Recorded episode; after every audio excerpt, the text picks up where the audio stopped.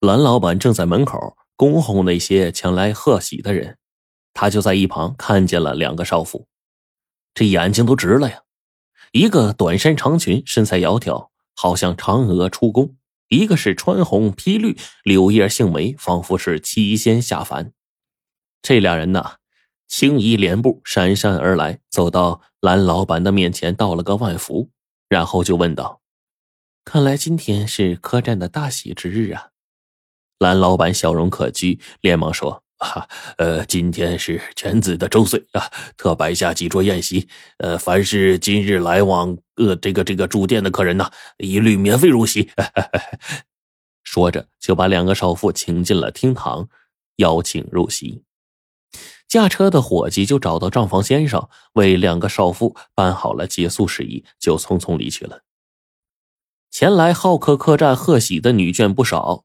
这两位少妇入席之后呢，很快和一桌上的女客就熟悉了。两人就告诉大家说，他们呢是苏州来的刺绣妹子，一个叫大巧，一个叫小巧。听说山东的剪纸漂亮，就前来学艺，准备把剪纸手艺带回苏州，开一家剪纸店。他们已经在附近几个县城跟随一些民间艺人学了几个月，学会了七八分。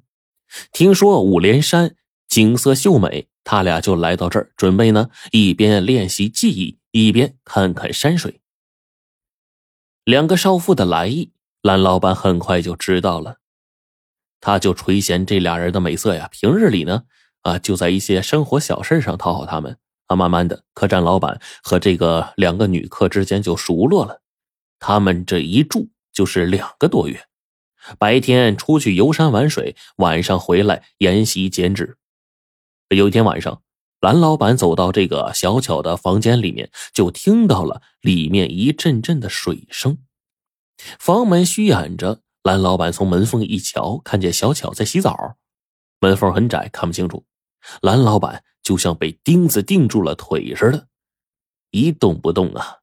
他恨不得把门再推开一点，好看个明白。他正想把脸往门缝上靠呢，忽然就听见呢，屋里小巧的声音说：“当心门板夹了眼睛。”蓝老板惊得一下扑在门板上，门被撞开，身体向前冲去，跌跌撞撞的，竟然滚到了地上。小巧就撒着娇说：“有贼心没贼胆的东西，偷看人家女人洗澡，算什么男人啊？”一句话。把蓝老板是了不得，百爪挠心，他就扑进屋里，一下压在了小巧身上，小巧就顺势吹灭了屋里的蜡烛。那从这以后呢，隔三差五的，蓝老板就到小巧房里幽会去。这一天，五连山的庙会开始了，大巧和小巧赶庙会，走到半路，大巧崴了一下脚，哎，走不了了，只好叫马车，哎，独自的回到店。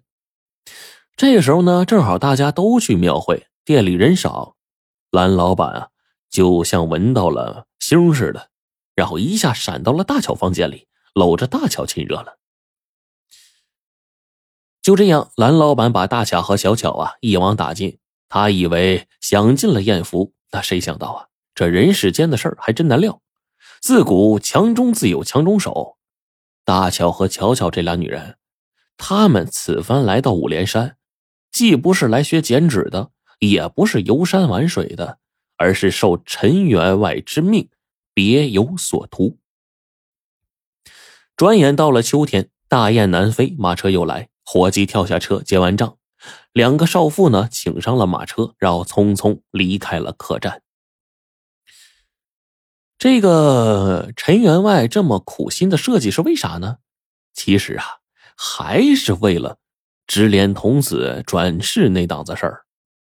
那既然现在直连童子转世到兰家去了，那好啊，他就从兰家那边沾点仙气福气、灵气啊。于是纳了两房姨太太，假作苏州的这个刺绣妹子，稳坐钓鱼台，等着兰老板上钩。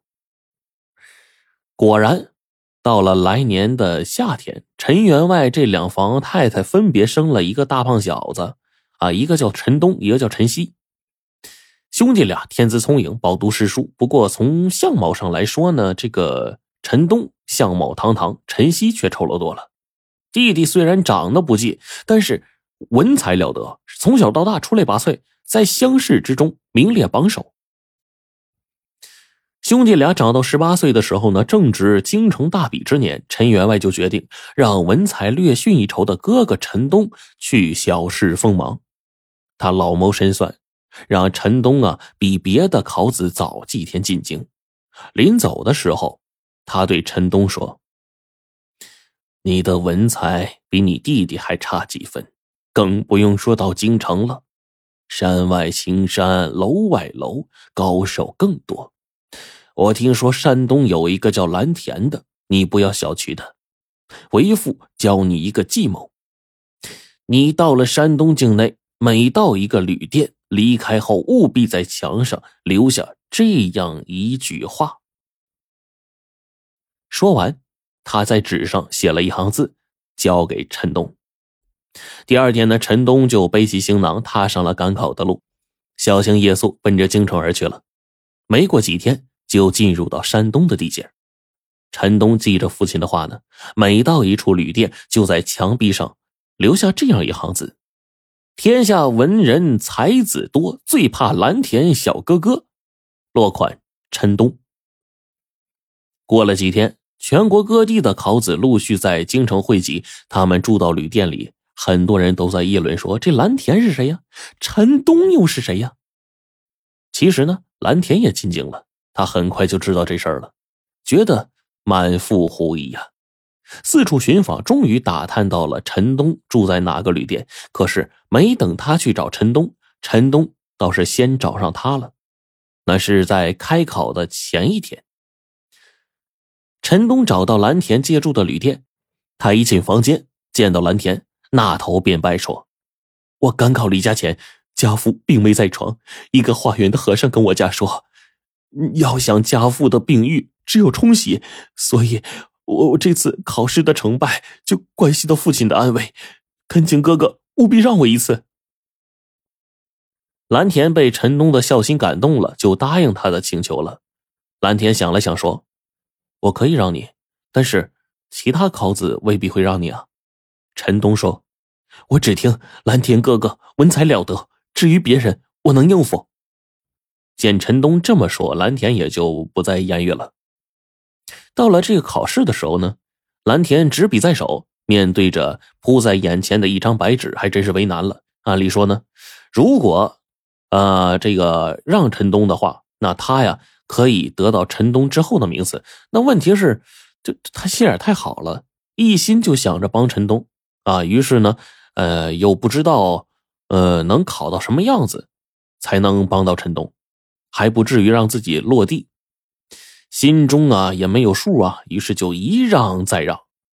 那天大考揭榜，陈东高中榜首，而蓝田却名落孙山。